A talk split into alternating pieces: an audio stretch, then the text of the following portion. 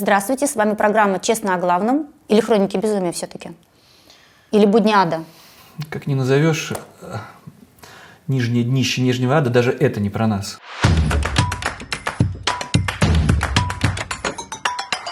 В предыдущем выпуске мы у вас спрашивали, э, просили вас проголосовать в нашем телеграм-канале «Честно о главном», когда закончится война. Э, 19% считают, что она закончится в этом году, 2023, 5% считают, что в следующем 2024, подавляющее большинство, 76% проголосовавших, считают, что война закончится, когда не будет Путина.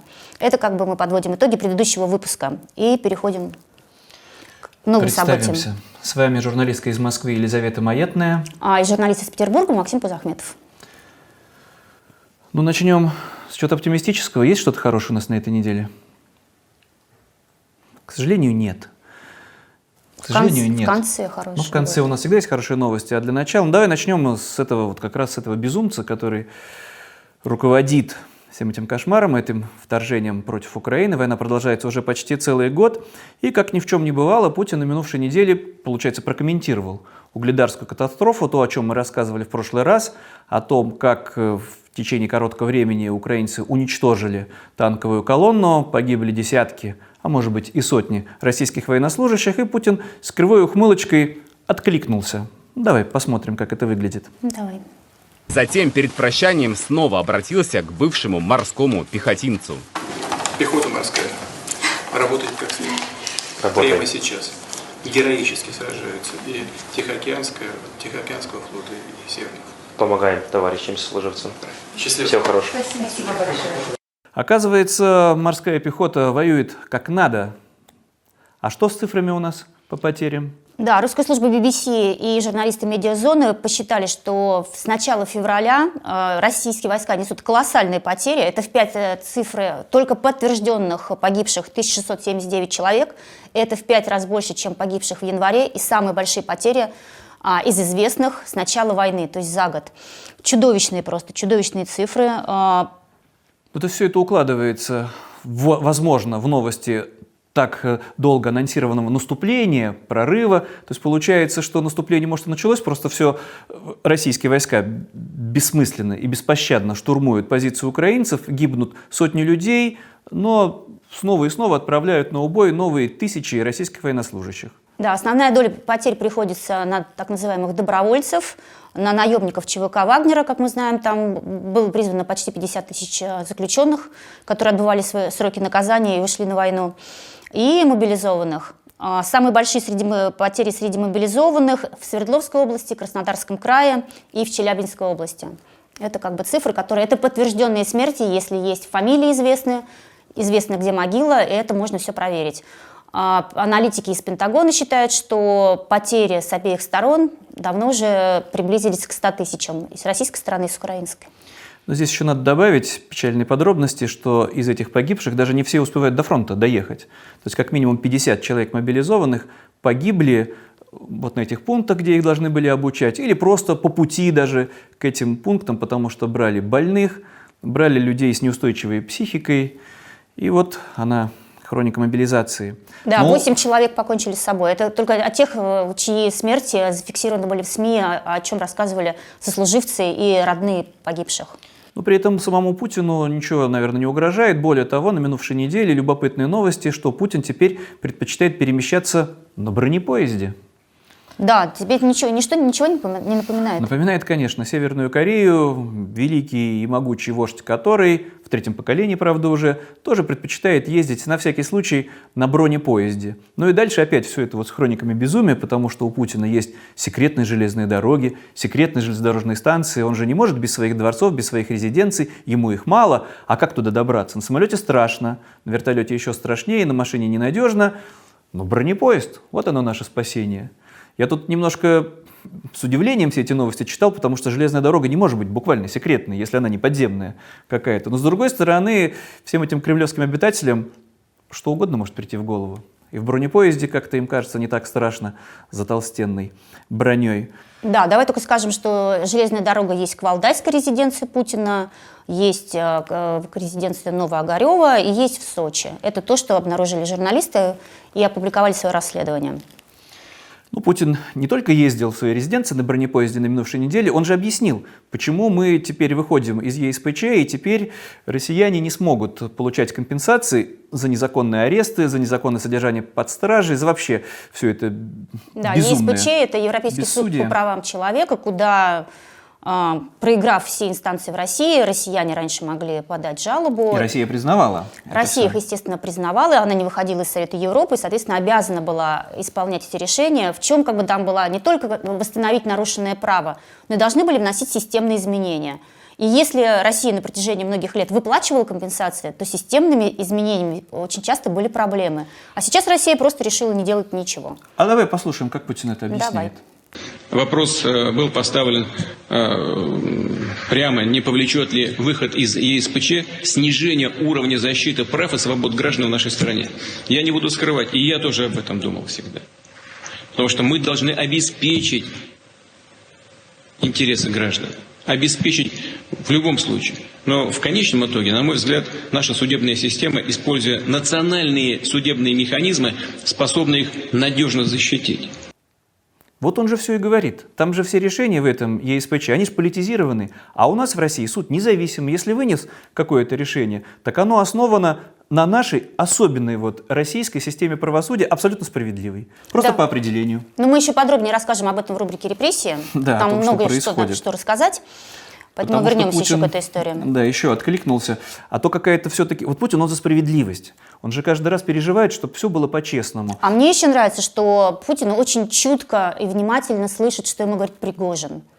Ах, Пригожин. Пригожин, потому что первый сказал Пригожин. Я у него это читала, слышала, что должны быть социальные льготы не только у военнослужащих, которые сейчас э, в Минобороны подписали контракт, но и у всех, кто сейчас воюет в Украине. Эту же тему подняла а, Да, одна уполномоченная по правам ребенка. Львова Белова. да. Ну, давай представим, э, покажем этот прекрасный диалог двух выдающихся людей. А вот у меня есть дети, э, у которых у одних отцы служат э, как бы при Минобороне, да, а у других в частной военной компании. И те, и другие герои. Но одни получают гарантии социальные, а другие не получают. Ну, сейчас рассматриваем этот вопрос. Так что вы попали прямо в точку. И, и все ваши предложения по этому э, направлению просто сформулируйте. Всё. У Мы учтем их при э, принятии решений. Обязательно. Вот же все и объяснили. Это же несправедливо, когда одни защитники Родины, контрактники, да, военнослужащие, мобилизованные, получают социальные льготы, а другие защитники Родины, убийцы, уголовники, преступники, мародеры, да, люди, которые забивали молотком собственную мать или били собственную знаешь, жену. слово «мародеры» Они же, тоже, они же тоже должны получать социальные гарантии. Они же Родину защищают. И Путин сказал, да, это справедливо.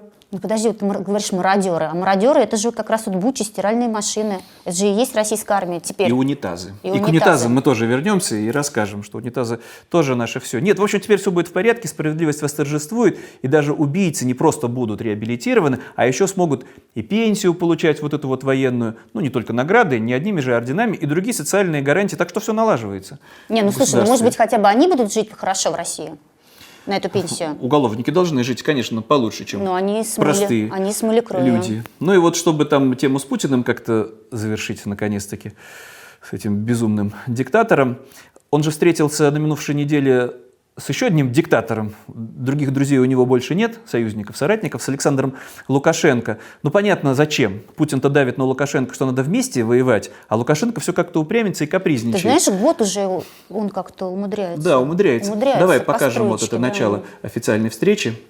Александр Григорьевич, спасибо, что согласились приехать. Ну, действительно, Я мог не согласиться.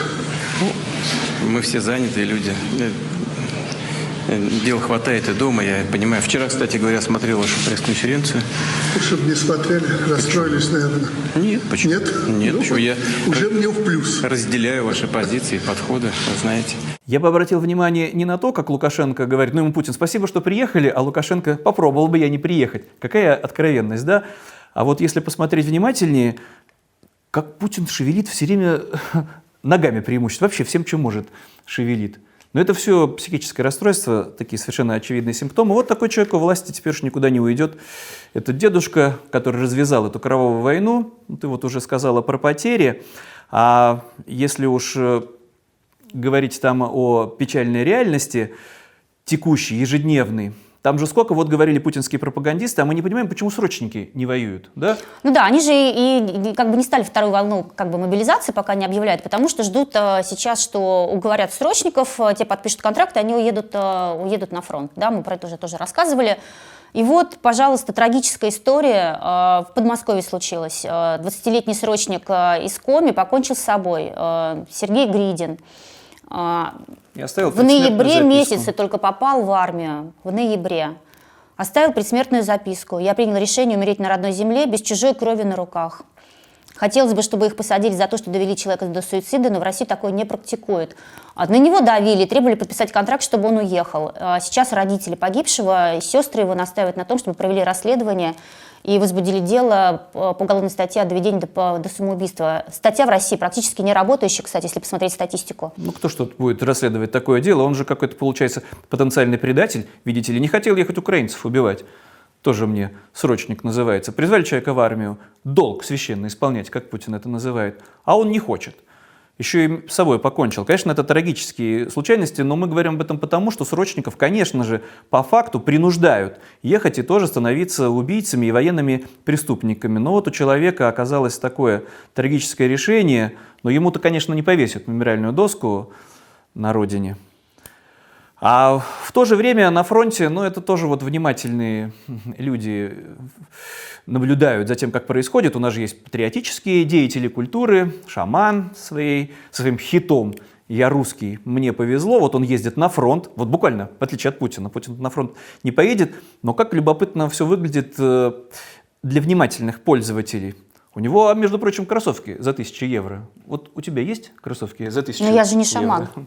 Да, но даже не в этом дело, а в том, что военнослужащие, перед которыми он поет, вживую, между прочим, без всякой фонограммы, одеты совершенно по-разному. Мы с тобой просто упоминали, как э, путинские генералы требуют, чтобы было единообразие, чтобы все ходили там чистенькие, поглаженные и бритые. А тут видно, что все эти мужчины совершенно в разнобой, одеты в совершенно разные униформе защитного цвета. А все почему?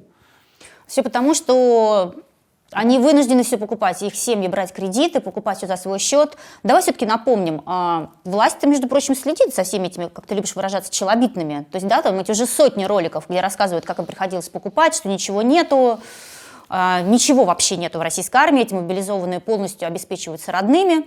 А, Но на самом деле в, в самом начале мобилизации, то есть в 20-х числах сентября, сняли с должности зам- замминистра обороны генерала армии Дмитрия Булгакова, который 14 лет в Минобороны курировал как раз э, материально-техническое обеспечение армии.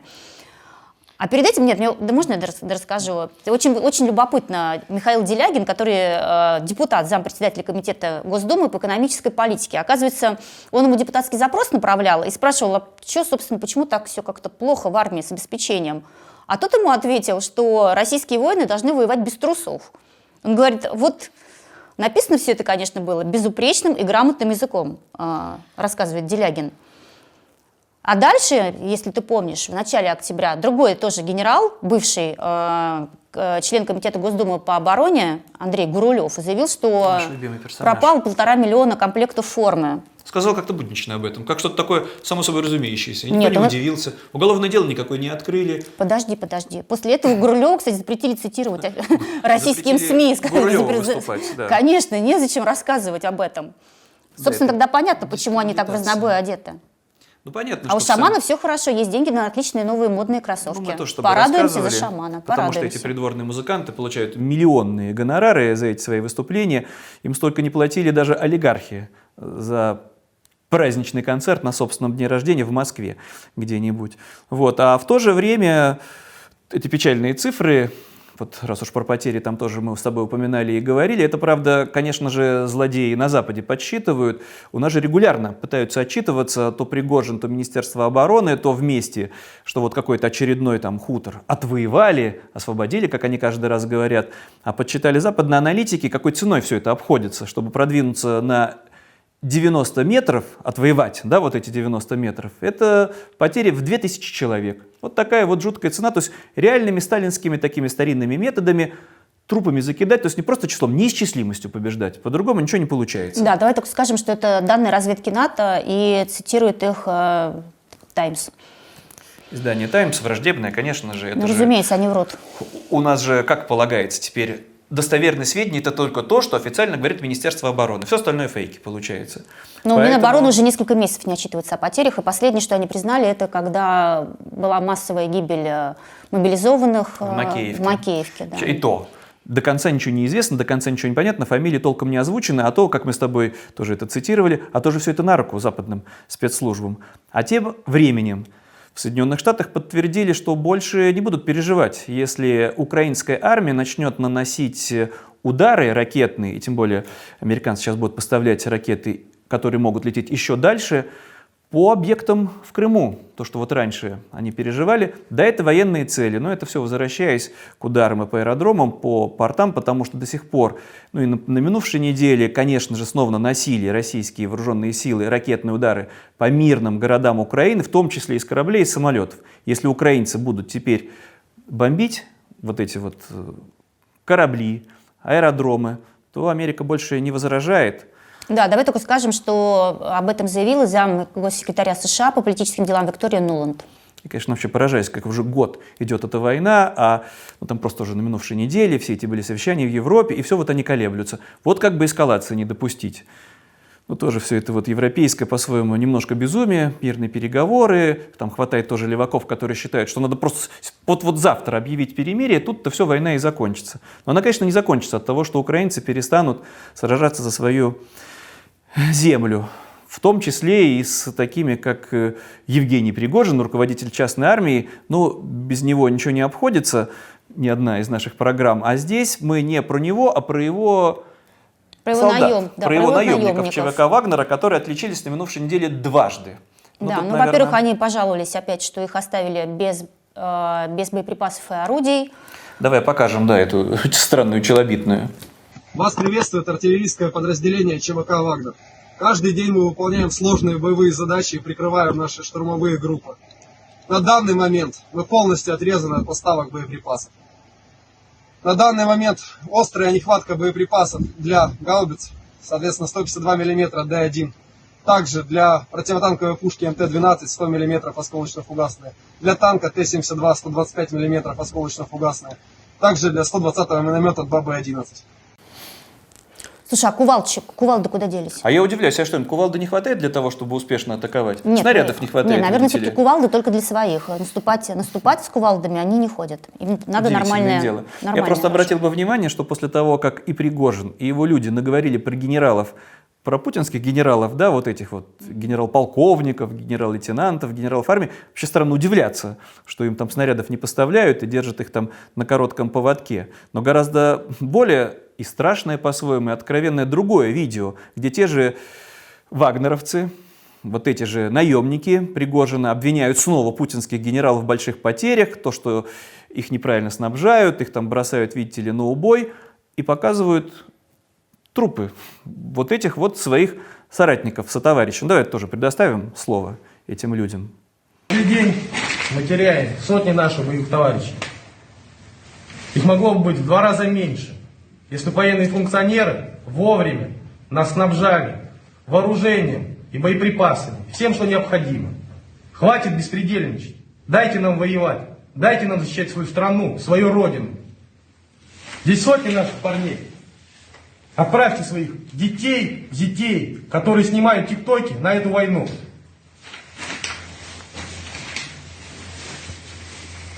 Да, слушай, хороший вопрос. И мы предлагаем вам, э, наши уважаемые зрители и читатели, проголосовать, э, поучаствовать в голосовании. А, Кто командует вторжением в Украину? В нашем телеграм-канале «Честно о главном» э, это можно сделать э, и сразу увидеть результаты. Пишите в программу в комментариях. Значит, это Путин, это генералы, Кадыров и Пригожин, никто. Может быть, у вас есть другие варианты ответов, вы их тоже тогда пишите, мы обязательно их потом э, прочитаем и прокомментируем в следующей программе. Ну, раз упомянули Пригожина, ну как же, Пригожин и Кадыров, э, близнецы, братья. Но Кадыров оптимист, потому что в прошлой программе мы рассказывали и показывали Пригожина, который считает, что год нужен для того, чтобы отвоевать Донецк и Луганск. Но гораздо больше оптимист, конечно же, Рамзан Кадыров, который смело, легко, беззаботно с Кобеевой говорит о том, что Харьков надо забрать и Одессу, и тогда-то будет покончено с укробендеровцами каждый раз, как он их там называет, с нацистами, с преступниками. И еще у него есть специальный пистолет, оказывается. Знаешь, для кого? Да, для Зеленского. Для Зеленского, чтобы Зеленский застрелился. Ну, вот так вот, этот жизнерадостный голова Чечни. Да, который все время говорит, что мы воюем, чтобы был мир. Давай, чтобы не быть голословным, предоставим слово ему. Пусть Давай, скажет. Давай. Хотя да, не- э, некоторые говорят год, два, три, но я считаю, что до конца года да, мы то, что сегодня поставленная задача, выполнена на все сто процентов. Да. Ну, это, я считаю, меньше, меньше всего да, то, что да, нужно делать. Надо забрать Одессу, забрать Харьков надо забрать. И потом по следующему вот так обезопасить наше государство. Мы воюем за то, чтобы у нас был мир.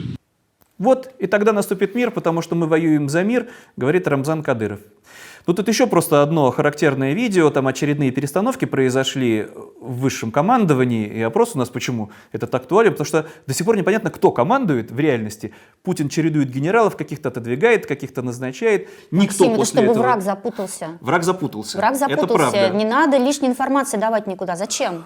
Но вот новый назначенец, генерал Андрей Мордвичев, или Мордвичев, или Мордоровичев, Мордор-то подходит. вот зачем вообще-то. Ну ладно, не будем глумиться. Но есть характерное видео, гораздо более ранее снятое, которое тоже подтверждает нашу гипотезу, что всеми этими назначениями вполне возможно заведует вовсе не Путин. Да, у них, оказывается, тесные все-таки отношения. Они обнимаются в кадре.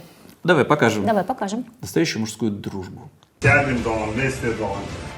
Ахмат реальная сила. Вот так говорит наш командующий, самый лучший командующий. С вами мы все сделаем. Кто же из них главный и кто кого назначил? Получается, если судить по этому видео, российский генерал, который говорит «Ахмат – сила», кто главный? Получается. Я вот не слышал, чтобы Кадыров говорил «Зенит – сила», «Спартак» должно было бы согреть ваше московское сердце, ЦСКА, Локомотив – сила. Нет, Ахмат – сила. Ну, конечно, это идет речь о футбольном клубе, названном в честь отца Рамзана Кадырова. Но вот такая реальность, и все это, опять-таки, в рамках пропаганды своеобразно очень действует. Ну, без пропагандистов там тоже, конечно же, не обойтись. И здесь То есть мы переходим к пропаганде. пропаганда, куда же без нее деться, тем более, что у многих э, из наших с тобой соотечественников вообще давно уже вместо головы телевизор, они все это ретранслируют. Но здесь просто опять начинаются все чаще эти удивительные откровения. Причем откровения от оголтелых, выживших из ума пропагандистов. Ну, отличился Включился Сергей Сергей, Марков. Сергей Марков. Да, он неожиданно заявил, что спецоперация фактически провалилась. Давай, да- давай дадим ему слово, пусть сам скажет. А Не российская армия оказалась слабой, а украинская армия оказалась очень-очень сильной.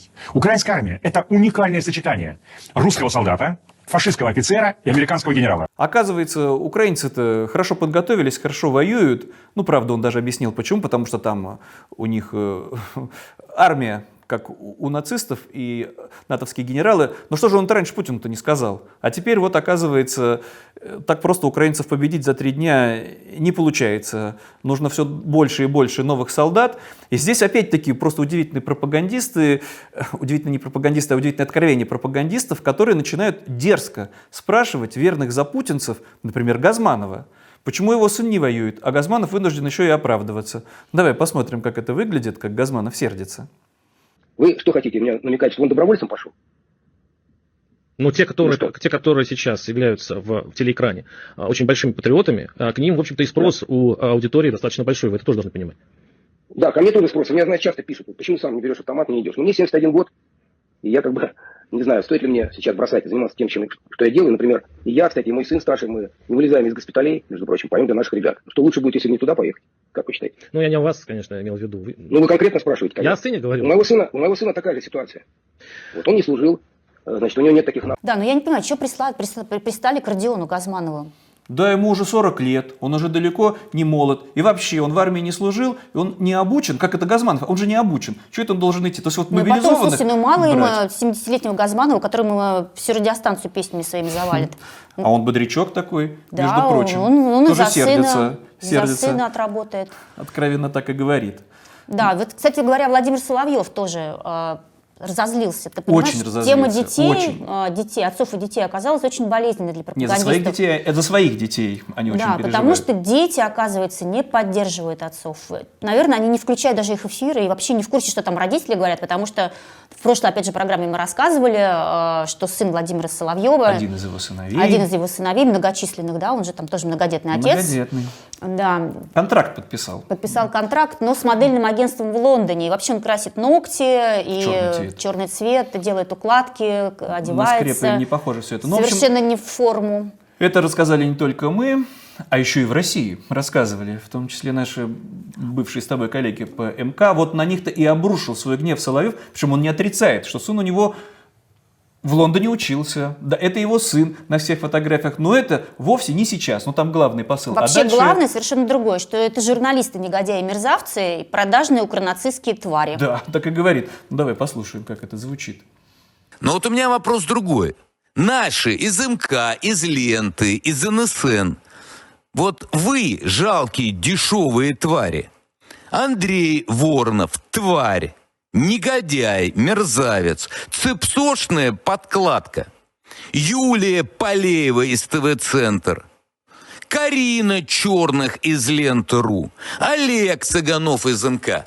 Вы обслуживаете интересы укронацистов?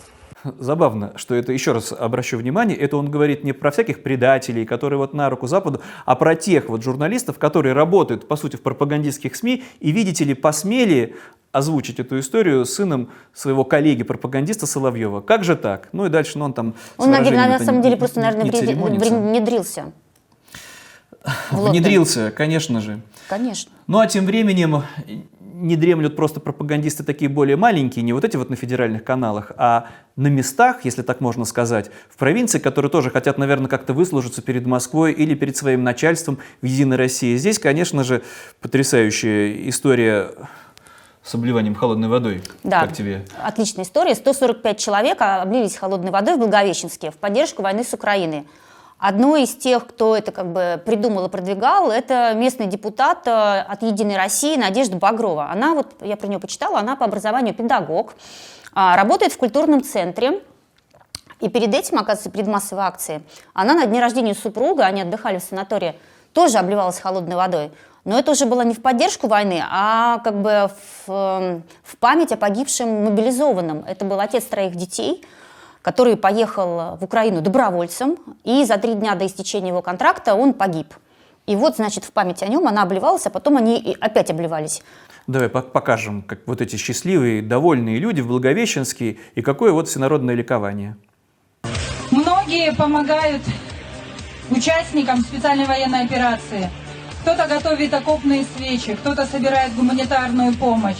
А сегодня мы поддержим их своим вот этим подвигом обливания холодной водой и покажем, насколько нас, русский народ, непобедим. Нас- Под музыку, с песнями, А первый раз она обливалась, мне тоже очень понравилось. Бабушка одна ей связала крючком э, наряд для, ну, не, не для обливания, а просто как бы она в нем обливалась. В общем, это вот было в виде триколора по цветам. Это все опять подтверждает э, альтернативное название нашей программы «Нечестно о главном», а «Хроники безумия», «Нижнее днище Нижнего ада». Нет, не «Нижнее днище». Вот раз уж зашла речь про этих вот людей из «Единой России», которые что только не придумали, чтобы выслужиться перед своим начальством, тоже на минувшей неделе потрясающее откровение. Вдруг, как вот они все, ну они все, наверное, на каком-то этапе переобуются, был такой тоже яркий в «Единой России», в молодежной «Единой России» человек много лет, Роберт Шлегель, который Да, и который закон в Яковлева.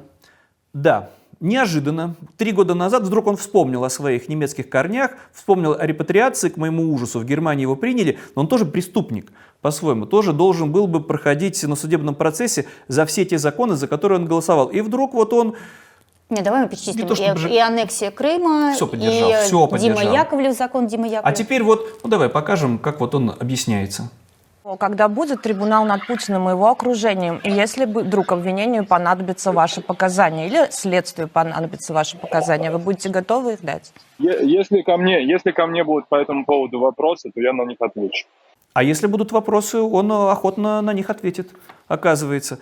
Но я это про то, что потом вот сменится власть, все они будут каяться или уедут, как вот Соловьев, например, в Израиле репатриируется, его там примут, и что, они смогут избежать суда, все вот эти вот преступники? Почему в Германии вот с этим Шлегелем его на работу куда-то принимают, как-то его пытаются оправдывать, ну вот он же, на него же озарение нашло. Теперь не, ну, вот он не, же ну здесь, а что он мог виноватым сделать? себя А что он мог сделать? Ну, не а он не знал. Нельзя же отказываться от такой прекрасной должности, от прекрасных зарплат, от квартир, которые тебе дают в Москве. Ну кто же откажется? Я хочу, Ну, конечно, нет. дожить до суда над всеми этими преступниками, как все это было в Германии после 1945 года, Нюрнбергский процесс, и не только над нацистскими преступниками, а в том числе и над пропагандистами.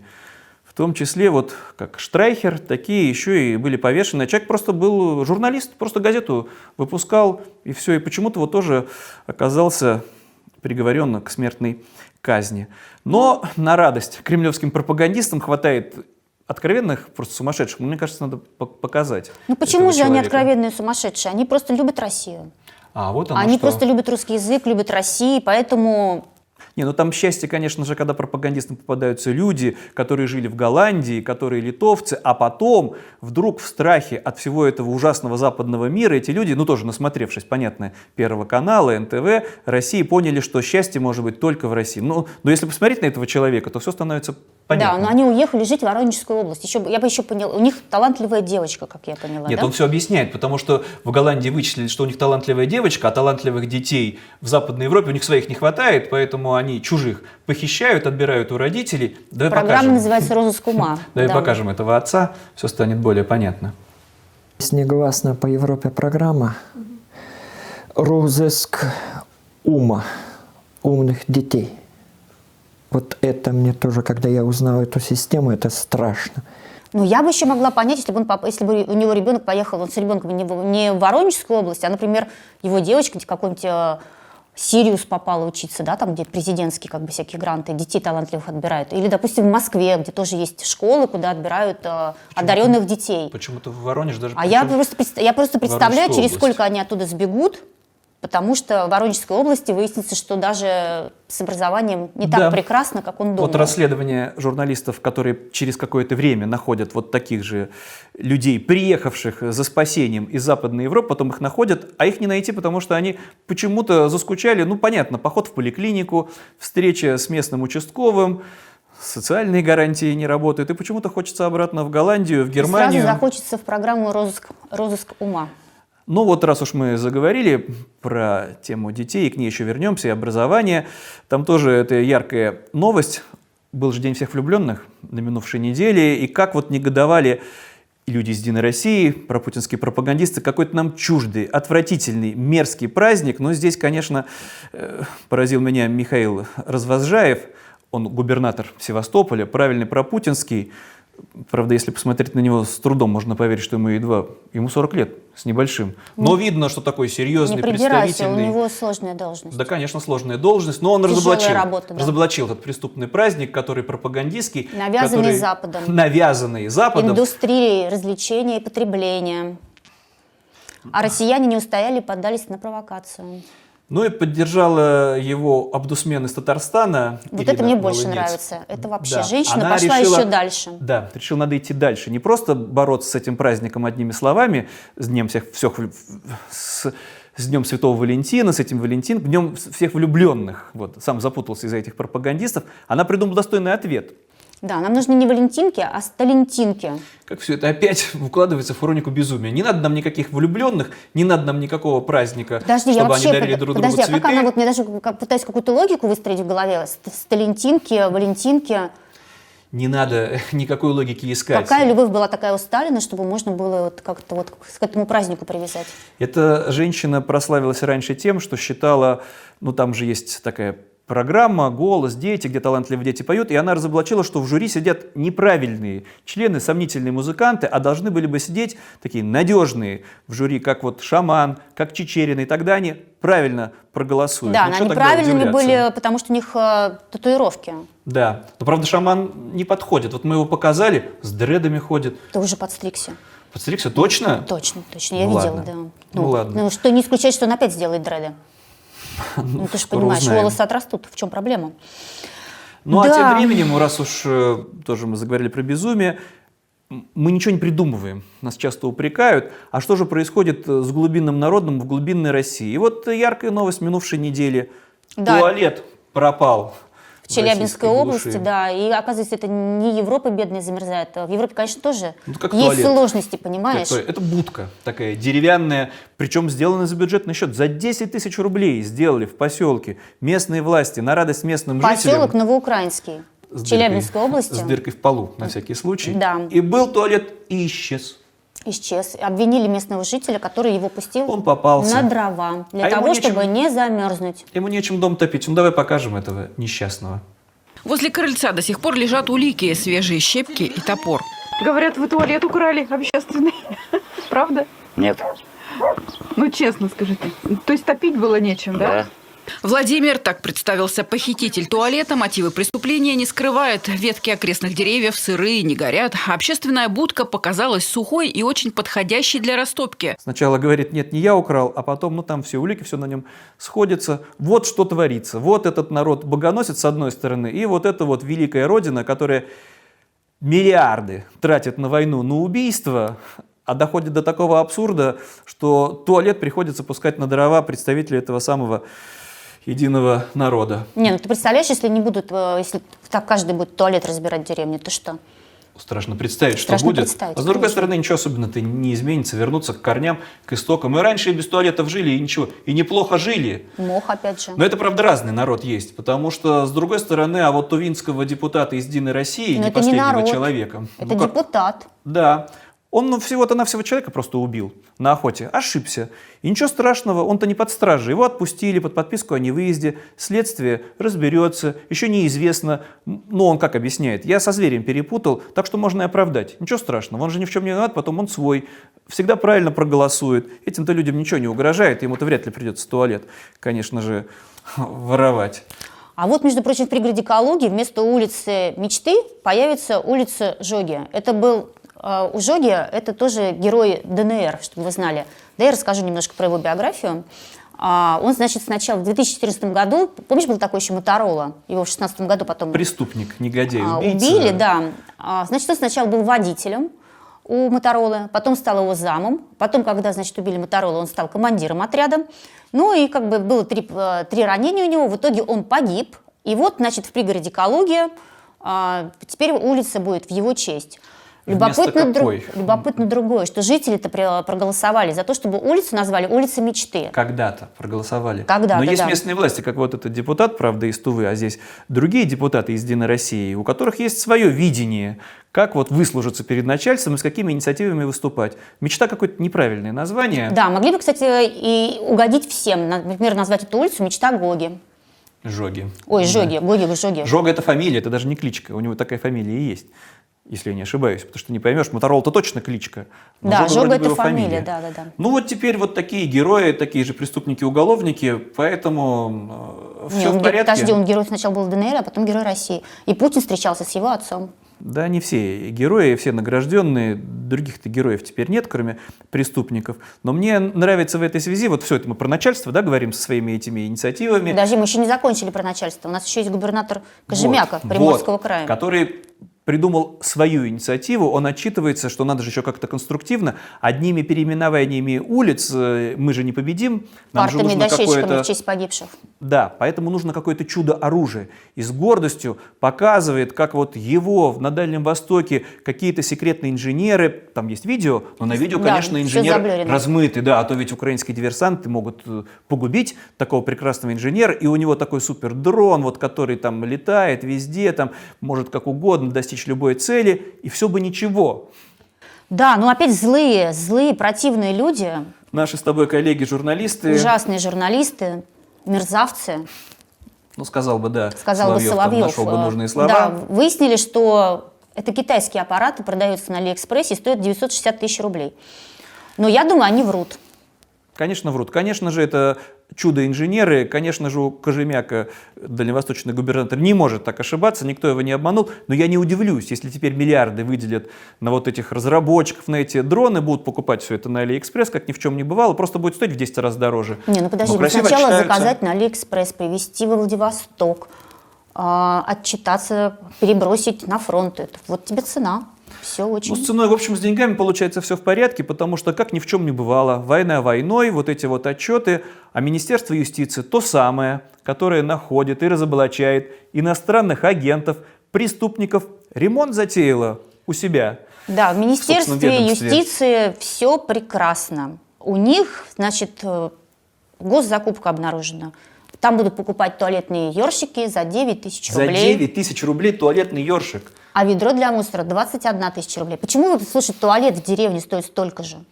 А я еще обращу внимание, что это все Как никакое не импортозамещение. как ёршик в Министерстве юстиции. Это все импортные товары. Вообще-то закупают они все технику Мили, немецкую, ёршики А тоже потому что это будет немецкие. инновационное офисное пространство, а не просто дырка в туалете, понимаешь?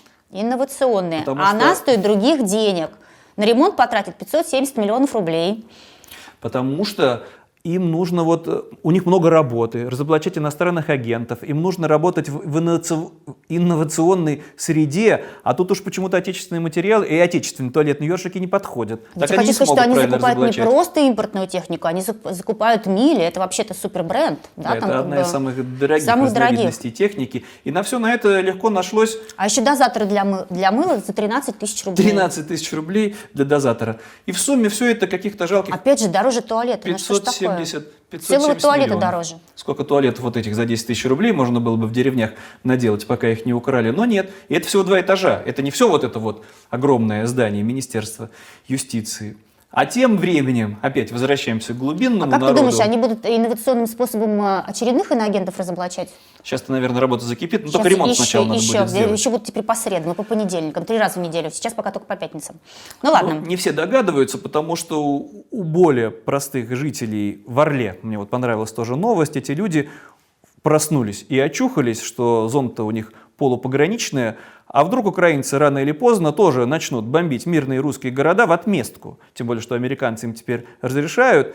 Они с пониманием к этому относятся. Они, правда, не, не требуют прекращения войны. Что тревожит жителей Орла? Они просят власти, то есть они уже даже э, сразу говорят, что, наверное, нас местные власти-то не, не услышат. Владимир Владимирович, подключайтесь. Да, сразу к Путину. Просят бомбоубежище. Они даже знают, где его надо устроить. У них там есть какой-то заброшенный завод, да, насколько я помню? Ну, есть завод, у которого есть огромные подземелья. подземелье. И можно там все сделать, потому что дом большой, подъездов много. Когда прилетят украинские снаряды, что же нам делать, куда же нам бежать, дорогой Владимир Владимирович, вопрошают Давай дадим, жители давай дадим слово Орла. этим прекрасным, добрым, светлым людям. Нацисты все объединяются, все просят оружие, самолеты, танки. Дойдет и до ракет. А от Украины до Орловской области долететь ничего не будет стоить. К Путину челобитную свою обращают. Владимир Владимирович, почините нам бомбоубежище, а то бомбить начнут, а спастись-то негде. Но это все И опять я знаю даже, где взять отчеты. денег на это. Ёршики подешевле закупить. Министерство юстиции. Тут Будет с- бомбоубежище. С ёршиками вообще тревожная ситуация, потому что там расширяются и расширяются санкции. И дошло вот, между прочим, до такой вот группы товаров, которые уже и правда должна и Министерство юстиции встревожить. Надо срочно им закупаться, потому что в очередной пакет санкций что может попасть, как ты думаешь? Унитазы, что ли? Унитазы, не работает импортозамещение. И с унитазами теперь будет напряженка. Но я все обратил бы внимание еще и почему. Потому что мы с тобой показывали и рассказывали, эти мародеры воровали не только микроволновые печи у А украинцев. стиралки? И не только стиральные машины. Там же есть видео, как они воруют, грабят мародеры в украинских домах, в числе прочего, и унитазы. Какие проницательные. С унитазами А, вот-вот начнется знали, напряженка. они знали. Предчувствовали, Предчувствовали. что в санкции попадет вот и такая разновидность Позаботились о своих семьях. Да, да, да. Но все это меркнет по сравнению с тем безумием, которое в России творится самыми безответными и беспомощными гражданами Да, страны. очень активно зомбируют детей российские власти. Да, уж называть вещи своими именами, потому что совершенно э, ну, чудовищное количество видео. Это не мы же сочиняем, и не, и не мы их записываем с Максимом. Это то, что а, администрации разных районов, э, школ, детсадов То, что э, происходит каждый день. И просто тобой- вывешивают сами, отчитываются таким образом о проделанной работе. И нам с тобой, как родителям, у которых младшие дети ходят, в том числе в детские садики, страшно, что происходит. И дети-школьники у нас с тобой есть. Что происходит? Вот это все зомбирование, когда дети ходят, маршируют, поют песни, поют плохо. Правда, музыкальные-то занятия не важны. Важнее Главное маршировать маршировать в такт. под барабаны. И ладно, если бы это все были может быть, старшеклассники, но там же в том числе с детсадовскими детьми, и не только вот просто заставляют их маршировать и, и петь бодрые песни, а вот в моем родном Петербурге совершенно официально закупается для нужд школы на миллионы рублей гранаты, ну, правда, учебные, автоматы. Вот это все важнее. Не математику учить, не литературу, конечно же, а вот все это опять безумие. Собирать и разбирать автоматы, метать гранаты, противогазах, конечно же, там ходить. Вот с этим все в порядке. С этим вот в родном отечестве не забудут, э, не простят. А и в то же время и своих же детей тоже не хватает, потому что это, кстати, вот на минувшей неделе было большое журналистское расследование о том, что тысячи украинских детей вот из этих оккупированных территорий, фактически похищенных Да, детей, 6 тысяч, 6 тысяч детей. по сути, украденных, да, не просто размещались в лагерях, как показывали пропагандисты, где эти несчастные дети, ну вот теперь-то их там покормят, теперь-то о них позаботятся, а их точно так же начинают вот зомбировать и превращать на будущее в это путинское пушечное Им просто мясо. объясняют, где правда и где они теперь будут жить. Ну и в том числе и до детсадовских детей, вот этих э, малышей Да. уже. Фото- Вот эти прекрасные фотографии, видите, счастливые, радостные лица этих деток, э, они э, пишут опять. Хотя они еще писать не умеют, кстати говоря. Они рисуют. Они, рисуют, отправляют вот эти треугольнички на фронт. А, в Псковской области. Пыталовский район Псковской области. В нескольких детсадах прошла эта акция. Вот дети рисовали, значит, этих а, бойцов российской армии. Они сидят в ушанке, на корточках. Видимо, так прячутся от хаймерсов. Ну ладно, хорошо, это дети, которые могут говорить, но есть дети, сейчас это не называется, но это не болезнь, конечно же, да, глухонемые, которые занимаются в специальных школах, и власть добралась и до этих детей, и тоже с, конечно, каким-то фантастическим безумием, мы уже упоминали этого патриотического певца Шаман, у него что не песня, то, конечно, сплошной патриотизм, и вот с гордостью, опять-таки, руководство одной из э, школ для детей с проблемами со слухом, ну, соответственно, они говорить не могут, соответственно, они общаются языком жестов. И вот под эту патриотическую песню, включать не будем звук, достаточно просто видеть, как все это выглядит, они исполняют, все это записывается, все это, конечно, даже с этими колорадскими ленточками. Вот какой бодрый отчет. Мы и глухонемых детей готовы отправить, когда они подрастут, а может быть и в юности на фронт, на убой, и тоже превратим и их и этих детей, которым уже не повезло, они не могут слышать музыку, да, но ничего страшного, они под субтитры нам все Не, расскажут. ну они выучат правильную песню. Будут правильно воспитаны.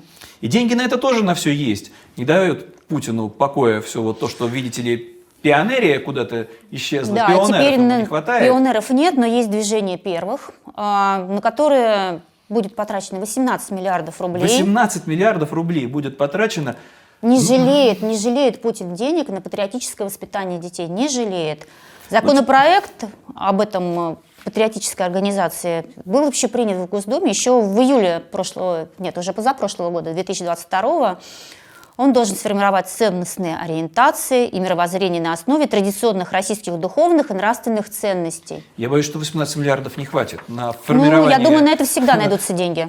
нравственных ориентиров. Там все так размыто написано, что можно на что угодно. Как угодно можно украсть эти 18 миллиардов, а потом бодро отчитаться. Но чтобы завершить тему с детьми, что вот это безумие, оно не знает границ, потому что не только дети должны писать письма на фронт, не только петь патриотические песни, а там уж сразу ведут куда надо. Экскурсию Военкомат, устроили. правильно. В Военкомат отвезли, отвели детей из детского сада «Березка». Могли бы, кстати, в какой-нибудь океанариум.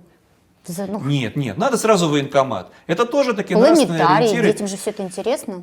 Дети из Детей- детского садика «Березка». «Березка». Значит, воен- придумал это военный комиссар Валерий Ефимов. Ознакомил малышей с историей создания российской армии и представителями военных профессий.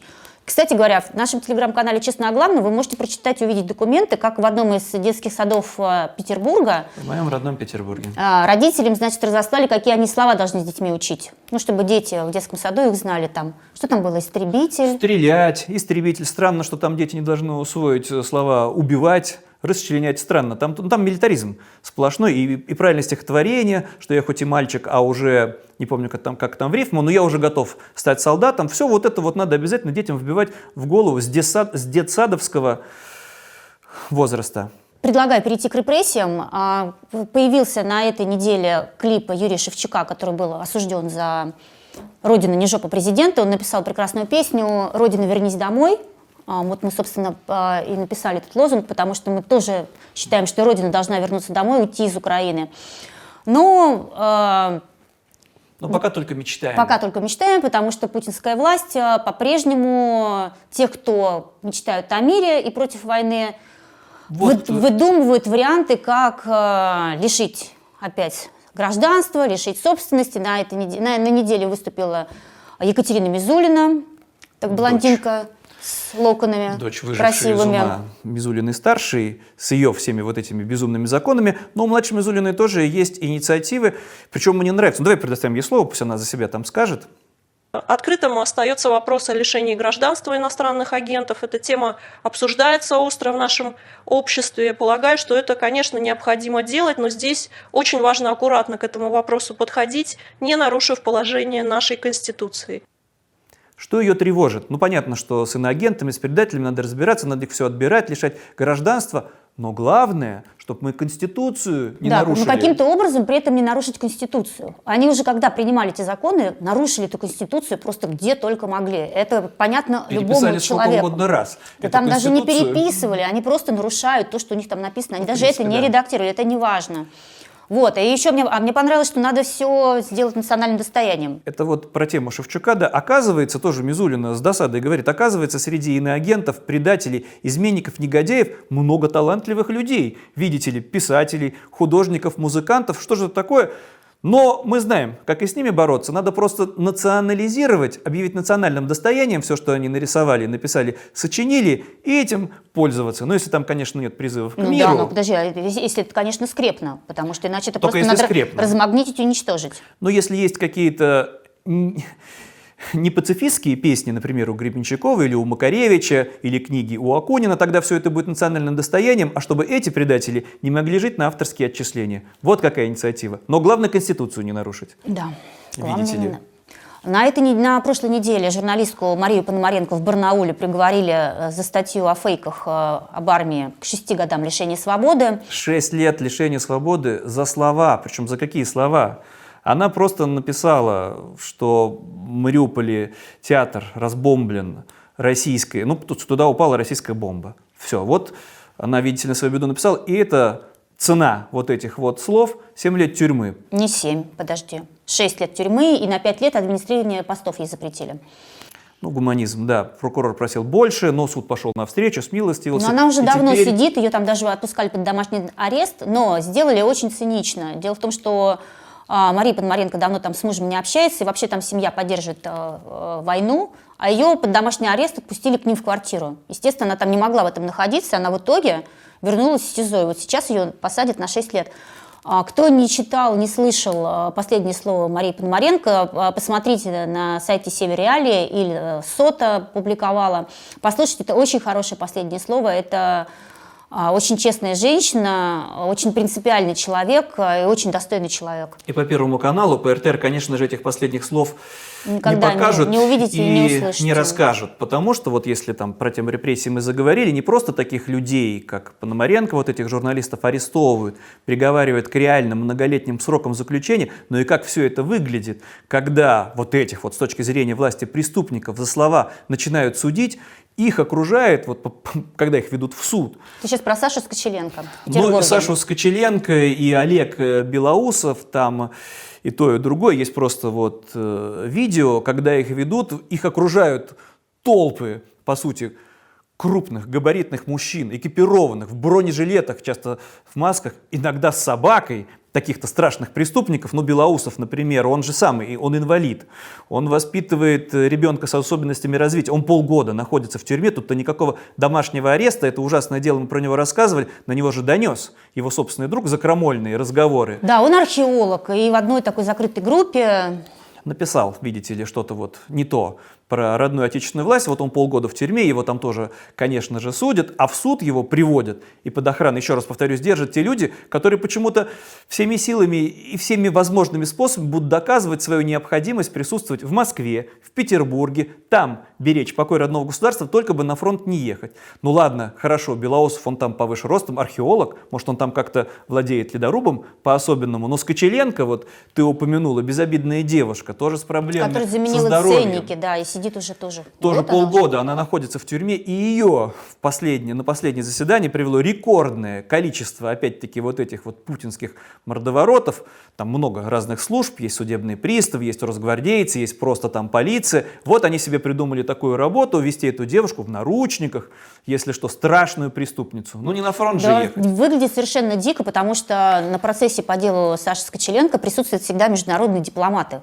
Послы приходят туда. Все, ну, сложно поверить что за то, что девушка поме- поменяла ценник. На антивоенно-пацифистский просто. Она сидит в тюрьме. Ужасная история. Почему ее арестовали? Потому что донесла бдительная бабушка, бдительная жительница Петербурга. Это магазин в сети «Пятерочка». Она сначала продавцам пожаловалась, те остались равнодушны, но бабушка не поленилась. Дошла до полиции, по камерам вычислили Сашу Скочеленко. Ну вот теперь полгода продолжается процесс, а эти негодяи в погонах, конечно же, с радостью нашли себе такую занятость. Ну и если у них вот никто не донес и не разоблачил, у них есть еще теперь способ найти виновных, найти преступников. Это тоже на минувшей неделе уголовное дело. За Да, что? Совершенно Пензе? потрясающее э, уголовное дело. З- Возбудили на пенсионера в Пензе. Дело о дискредитации вооруженных сил, конечно, за значки класс в Одноклассниках. Есть социальные сети «Одноклассники», Нет, обычно эти все дела уголовные, административные, уголовные, которые счет уже идет на тысячи, это во ВКонтакте, который сразу сдает, сразу всех с потрохами. Ну. Теперь, значит, в Одноклассниках за класс. Нет, там пенсионер даже пытается объясниться, там другого значка нет. Может быть, он так отреагировал, Нет, но там там они- понятно, они там что есть. посты он не разобрался, а он просто поставил класс как универсальный значок, может, он осуждает. Там, например, какая-нибудь новость про Украину, что видите ли, российские войска, там, оккупационные, ведут несправедливую войну, вот он поставил, он отреагировал. И теперь это, оказывается, тоже уголовное дело. Да, но он не публиковал, не размещал, он просто вот тыкнул пальчиком. Кликнул неосторожно, кликнул, что это да. вот это сообщение привлекло его внимание. Ну, теперь все. Но ты видишь, как, насколько бдительные органы. Конечно же, эти мордовороты в армию не поедут. У них есть чем Нет, заняться. нет. Ты же которых, сидишь... учили, которых учили стрелять, у которых есть хорошая экипировка, которых специально готовили. Подожди, ты сидишь всему. в теплом кабинете и смотришь, э, смотришь в компьютер и видишь, о, пенсионер Николай Гуцинович. Класс Фамилия поставил не тому, фамилия не та. А давайте-ка мы с ним разберемся. Разоблачили, да, разоблачили. Занятость есть, слава богу, хотя бы у кого-то, у российских полицейских, как мы в очередной раз напоминаем, не преступников же реальных ловить, а вот именно вот этих вот негодяев, которые непозволительные разговоры ведут и еще и непозволительные лайки, куда ни попади ставят. Класс, а не лайки. Класс, но это в Одноклассниках так называется. Ну давай тогда перейдем, все-таки вот у нас все чернуха да чернуха, нас все обвиняют в этом, что ж вы только все плохое находите. Но ведь должно же быть что-то хорошее, и оно есть. Есть в родном отечестве что-то хорошее. У нас есть такая рубрика «Хорошие новости». Давай перейдем к ней. Ну, хорошие новости у нас из Тувы, где матери погибшего мобилизованного Погибшего вручили мобилизованного. пакет с пельменями. Этот подарок чиновники приурочили к Новому году, который местные власти, ой, господи, местные Местные жители жители по лунному по календарю лунному календарю отмечают. отмечают 17 февраля. А, помощь получила жительница села Алдан Маадыр от местных властей. Валентина Андар, мать троих сыновей. Младший ее героически погиб на войне в Украине в Лисичанске. Сейчас на войне в Украине находится ее второй сын, а власти, чтобы поддержать женщину, у которой сейчас нет сыновей, остался один, я так понимаю, из трех, да? Не на фронте. А мы при- скоро узнаем, когда ей подарят очередные пельмени, погиб или не погиб. Вот, такая- подарили, подарили пельмени. Вот так вот местная власть, и что всегда поразительно, они же с гордостью отчитываются. Это не то, чтобы мы где-то там разоблачили, они все это выкладывают на своих специальных сайтах, публикуют в своих газетах «Единая Россия». Ты знаешь, вот какая вот- забота. Вот удивительно. А На прошлой неделе мы рассказывали, как шубу подарили, потом отняли. Украденные шубы. Украденные Ну, шубы. пельмени, надеюсь, хотя бы не украденные. И вот теперь, ну, наверное, женщина по- полегче ей будет. Лишила сына, а теперь у нее вместо сына пельмени есть. Наверное, теперь она какая-то будет по-другому просветленная. Вот такая забота у российских властей, у чиновников из «Единой России» о матерях, оставшихся из-за этой войны без родных сыновей. Такие вот у нас хорошие новости. Да, Родина, вернись домой. С вами были журналистка из Москвы Елизавета Маетная. А, и журналист из Петербурга Максим Кузахметов. И перед тем, как сказать «до свидания», мы еще раз напомним, нам очень важны в любом виде ваши проявления реакции на то, что мы показываем и рассказываем. Это могут быть просто лайки. Лучше, если это будут репосты, еще лучше, если это подписка. на комментарии, подписывайтесь э, на наш телеграм-канал «Честно о главном», там еще больше новостей. И комментарии, потому что мы все читаем. Если там конструктивные вопросы, просьбы, мы реагируем. Мы обязательно потом откликаемся в наших следующих программах. И обязательно поучаствуйте в нашем опросе. До свидания, до встречи через неделю. До свидания.